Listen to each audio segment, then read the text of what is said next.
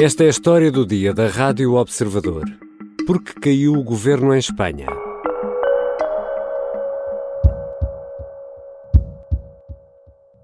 Acabo de mantener eh, un despacho con Su Majestad el Rey en el que he comunicado al jefe del Estado la decisión de convocar un Consejo de Ministros esta misma tarde para disolver las Cortes y proceder a la convocatoria de las elecciones generales en uso de la prerrogativa que la Constitución atribuye al presidente del Gobierno. Na primeira declaração, depois das eleições autonómicas e municipais deste domingo, em Espanha, o presidente do governo anuncia legislativas antecipadas para 23 de julho. Pedro Sánchez está no poder há cinco anos, lidera o Partido Socialista em Espanha e um governo de esquerda que integra radicais e independentistas. O que falhou para justificar a queda do governo e a derrota da esquerda? E se a direita vencer, o Vox vai para o governo em Espanha? São algumas das perguntas para a conversa com Diogo Noivo, investigador e autor do livro Uma História da ETA. Eu sou o Ricardo Conceição e esta é a história do dia.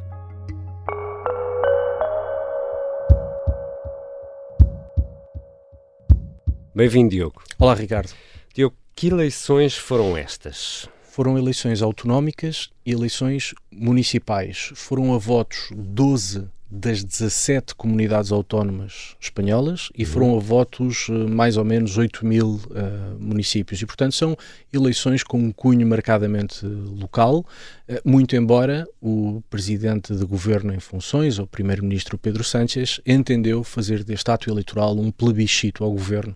E para percebermos melhor essa decisão, temos que olhar para os resultados.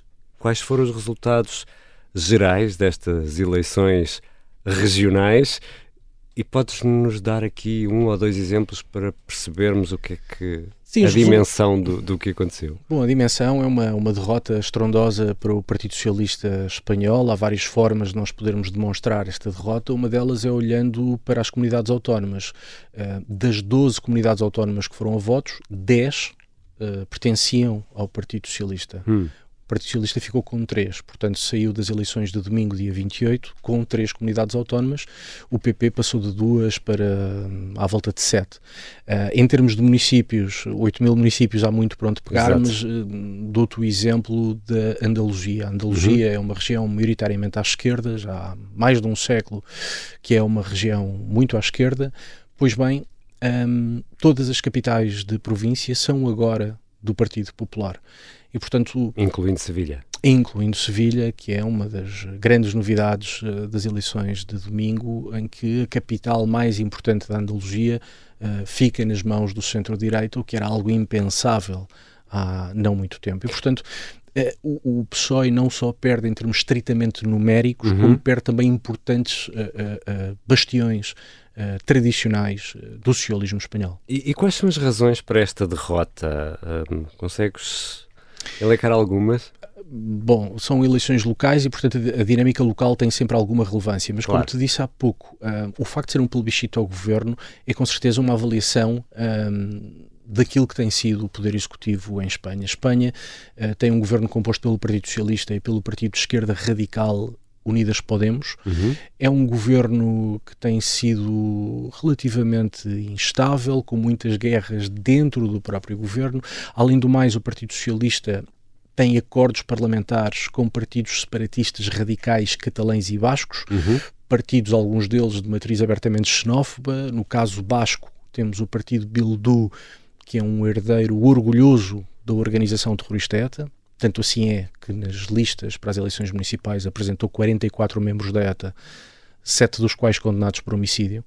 E, portanto, o Partido Socialista um, construiu uh, ou alicerçou o seu poder num conjunto de alianças, num conjunto de acordos que, para uma fatia muito significativa do eleitorado, um, sempre foram acordos uh, pouco simpáticos e, uhum. e, portanto eu creio que as eleições locais uh, são também um reflexo disso.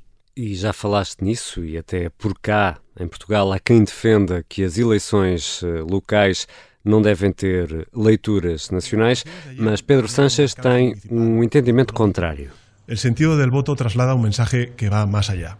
Y por eso, como presidente del Gobierno y también como secretario general del Partido Socialista, asumo en primera persona los resultados y creo necesario dar una respuesta y someter nuestro mandato democrático a la voluntad popular. E ele, no fundo, aproveita este momento para deitar o governo abaixo. Porquê? Bom, ele antecipa eleições por várias razões. Em primeiro lugar, para evitar que o centro-direita tenha muito tempo para festejar a, a, a, vitória. Porque as eleições deveriam acontecer em dezembro. Sim, não havia data definida ainda, mas estavam, enfim, previstas uh, alguns para o final do ano, muito uhum. provavelmente para, para dezembro. E, portanto, Pedro Sánchez ao antecipar as eleições, está a assumir, evidentemente, a derrota, de que as coisas não correram bem ao Partido Socialista, e antecipa as eleições para não permitir que o centro-direita possa festejar durante muito tempo e tenha que se preparar para as legislativas. Antecipa também para retirar espaço e tempo ao seu próprio partido. Pedro Sánchez tem há muito tempo críticos internos nomeadamente importantes barões uh, do Partido Socialista, alguns dos quais perderam agora o poder porque eram líderes uh, de comunidades autónomas. Um, uma parte importante do Partido Socialista tradicional, de matriz social-democrata, uh, enfim, que vem na linha de Filipe González, uhum. que foi uma importante figura do Partido Socialista. Bom, esse Partido Socialista entende que Pedro Sánchez atravessou todas as linhas vermelhas ao constituir o atual governo e, portanto, já há muito tempo que há gente muito importante no PSOE distanciar-se de Pedro Sánchez. Ao antecipar eleições, Sánchez não dá tempo ao próprio partido para que se abra um debate sobre uhum. o legado e que talvez se arranje até um sucessor uh, para Pedro Sánchez. Porque ele fica, não é? Ele que vai a eleições. Ele fica, tudo indica que, que irá a eleições. Sim. E, portanto, a antecipação uh, deve-se a fechar espaço à direita para não festejar e ao seu próprio partido para não lhe arranjar um substituto. Há uma outra dimensão importante que é a da esquerda à esquerda do uhum. Partido Socialista. Pedro Sánchez sabe que sozinho não ganha eleições e precisa do apoio dos partidos de esquerda radical e até de alguns partidos de extrema esquerda. Ora, esse campo da esquerda radical é um campo desavindo. Uh, são muitas as guerras entre os vários partidos de esquerda radical. O Podemos, uh, que é ou era até uh, domingo Uh, o partido mais importante teve uma derrota fortíssima e é uhum. hoje um partido irrelevante, quer no domínio municipal, quer no domínio regional, e portanto Pedro Sánchez precisa da esquerda, a sua esquerda organizada ao antecipar eleições, dá 10 dias para que estes partidos de esquerda se organizem e consigam criar uma frente conjunta. Um, há uma nova plataforma política chamada Sumar, uhum. é uma plataforma criada pela atual Ministra do Trabalho, Yolanda Dias, uma militante de longa data do Partido Comunista Espanhol. Ela está a tentar federar estes partidos da esquerda radical há algum tempo, mas tem encontrado, enfim, resistências, nomeadamente por parte do Podemos. E Pedro Sánchez, ao acelerar o calendário uhum. e dar 10 dias, o que está a dizer é: bom, meus senhores e minhas senhoras, entendam-se, porque temos que ir a eleições e se não se organizarem, necessariamente a esquerda perderá para a direita. Já voltamos à conversa com o Diogo Noivo, investigador e especialista em política espanhola.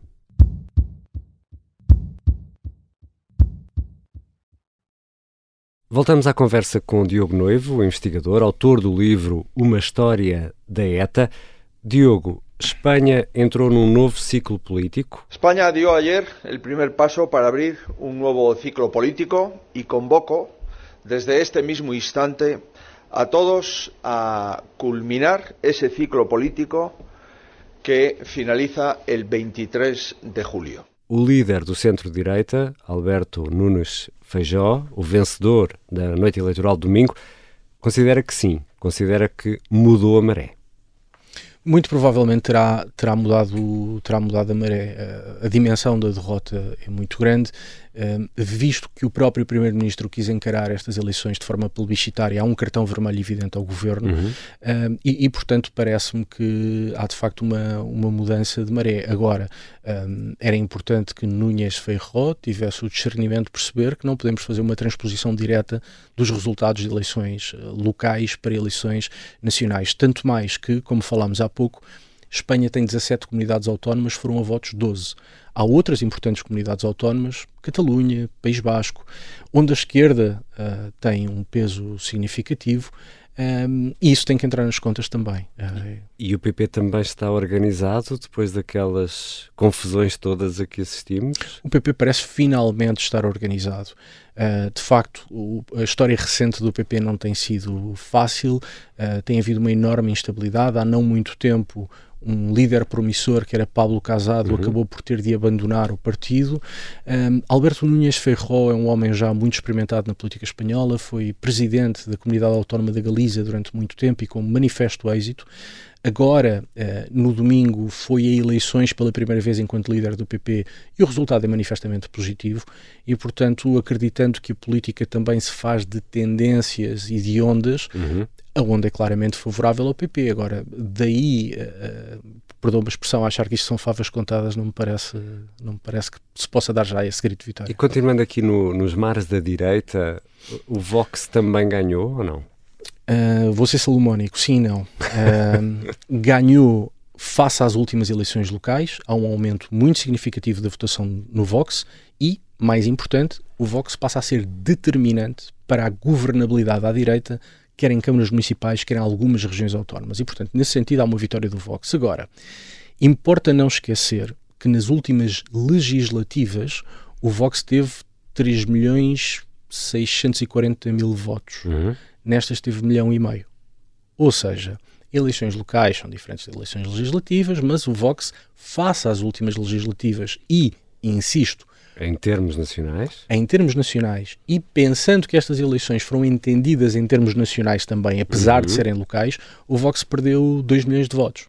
E, portanto, tem poder, torna-se essencial para a governabilidade, mas, face às últimas legislativas, recuou. E isso uh, faz com que eu esteja convencido, e já estou há algum tempo, que o Vox terá atingido o seu patamar de, de crescimento. Agora.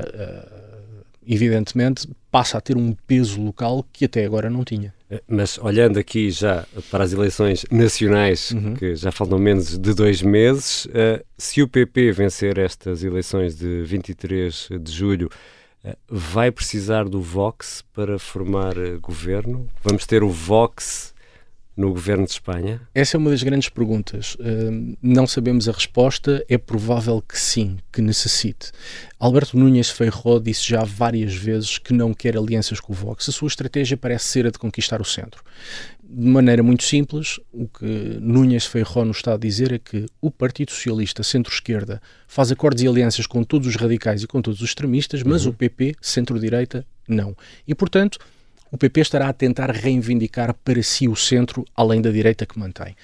Mas, mas, é... mas, desculpa, Diogo, estabeleceu algum cordão sanitário ou, ou, não? Que é uma expressão que temos usado muito por Sim. cá. Não, não estabeleceu um, um, um, cordão sanitário, até porque o PP tem acordos uh, com o Vox. A nível local. A nível local, acordos ou de governo ou de incidência parlamentar nos parlamentos regionais.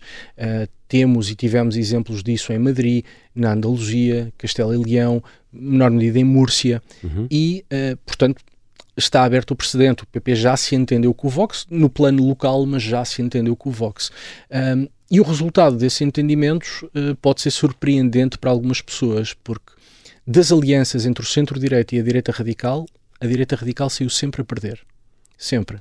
E, portanto, é o PP que beneficia das alianças com o Vox. Parece que, quando o Vox é chamado a ter responsabilidades governativas ou de apoio à atividade governativa, Uh, o Vox fracassa, uh, mostra-se um partido bastante infantil, uh, bastante radical, incapaz de apresentar soluções tangíveis para os problemas reais das pessoas e, portanto, o PP acaba sempre por sair por cima como o sócio e o parceiro responsável, com sentido de Estado, institucional, capaz de resolver os problemas cotidianos das pessoas e, portanto, a inexistência de cordões sanitários hum. no plano local não tem beneficiado a direita radical, pelo contrário, tem beneficiado uh, o centro-direita. Se vuelve a visibilizar con toda claridad que es Vox quien confirma la posibilidad de la alternativa en España. Y puedo decirles que esa alternativa existirá. Abascal diz que uh, para haver governo tem de existir Vox no, no governo. Isso também, de alguma forma, poderá ser usado uh, pelo PSOE para eh, como argumento de campanha? Esse é claramente, ou parece-me que será esse o principal argumento de campanha, que é agitar uh, o regresso do fascismo. Uh, é claro que isto estava para longas horas de conversa. O Vox não é um partido fascista, uh, uhum. nem pouco mais ou menos, é um partido radical, claramente populista, mas não é um partido fascista, seja como for. em Espanha temos este contexto muito particular, em que temos o centro-esquerda socialista que celebrou acordos e coligações com a esquerda radical, com a extrema-esquerda, com separatistas com partidos que são contrários à Constituição uhum. Espanhola, com partidos que são contrários àquele que de mais elementar existe no Estado de Direito Democrático. Bom, aos olhos de uma parte importante do eleitorado, os, os socialistas não têm legitimidade nem autoridade para agitar o papão uh, do extremismo quando abriram todos estes precedentes. E eu creio que o PP uh, eh, se aproveitará naturalmente desses precedentes. E ainda temos de falar daquela que era a coqueluche do centro-direita, que era o Cidadanos, uhum que teve aqui o seu canto do cisne? Parece-me que definitivamente o Cidadanos é um partido que está, eh, enfim, em clara decadência há muito, muito tempo. Um, a decadência dos Cidadanos começa precisamente com a formação do atual governo espanhol. O Partido Socialista tinha duas hipóteses: ou se aliava aos Cidadanos ou se aliava à esquerda radical. Os Cidadanos decidiu fazer um cordão sanitário à volta de Pedro Sánchez, dizendo uhum. como Pedro Sánchez nunca. E eu creio, e, e, enfim, os números que conhecemos mostram isso, eh, uma parte importante do eleitorado dos cidadãos não perdoou isso um, ehm, ao partido. Os cidadãos importa lembrar que nasce no centro-esquerda, é um partido liberal, abertamente liberal, mas nasce no centro-esquerda. Uma parte do seu eleitorado vinha do centro-esquerda, em particular do Partido Socialista, e esse eleitorado uh, não viu com bons olhos que os cidadãos tivessem entregue o Partido Socialista nas mãos dos radicais. E, uhum. portanto, para o eleitorado uh, tipo dos cidadãos, era preferível manter Pedro Sánchez ao centro do que o empurrar uh, para a esquerda radical. E, portanto, os cidadãos pagou e, e, está a pagar fatura disso.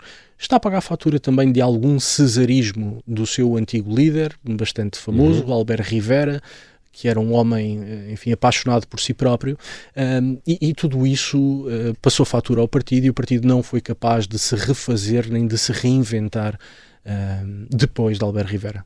E Diogo Noivo, depois de duas eleições legislativas no mesmo ano, em 2019, perante eh, a incerteza do atual cenário político, podemos assistir em 2023 àquilo a que assistimos em 2019 e ter duas eleições no mesmo ano ou não? podemos assistir a tudo porque já tivemos repetição eleitoral também em 2015 e 2016. É Tivemos uma moção de censura de Pedro Sánchez em Espanha. As moções de censura são construtivas, o que significa que o partido que a apresenta tem que criar uma alternativa de governo. Depois Pedro Sánchez vai a eleições. Tivemos, aliás, a imprensa espanhola, quase todos os sites da imprensa espanhola já têm uma coisa chamada pactómetros, em que nós podemos de maneira interativa fazer contas e ver que partidos, uh, que entendimentos partidários é que, é que são possíveis. É que são possíveis.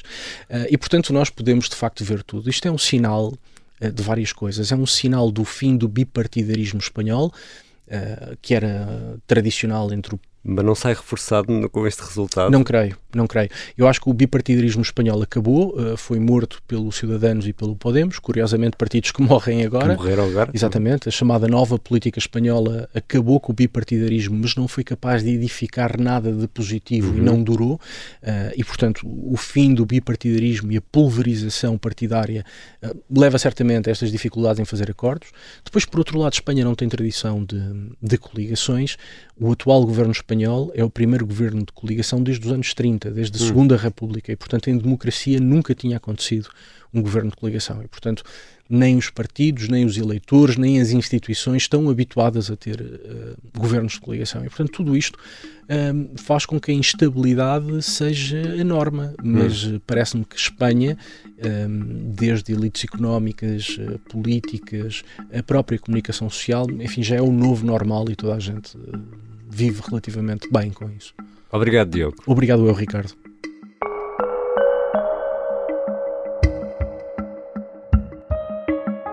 Diogo Noivo é investigador e autor do livro Uma História da ETA. Os sons que ouvimos neste episódio foram retirados do Twitter das contas dos protagonistas desta história do dia. E para quem nos ouve na app do Spotify, e atenção, só funciona na aplicação do Spotify, deixamos hoje uma pergunta. Podemos comparar as realidades políticas portuguesa e espanhola? E já que está no Spotify, por que não clicar em seguir para não perder um episódio da História do Dia? Este episódio contou com a colaboração da jornalista Nadine Soares, sonoplastia do Diogo Casinha e a música do genérico é do João Ribeiro. Eu sou Ricardo Conceição. Até amanhã.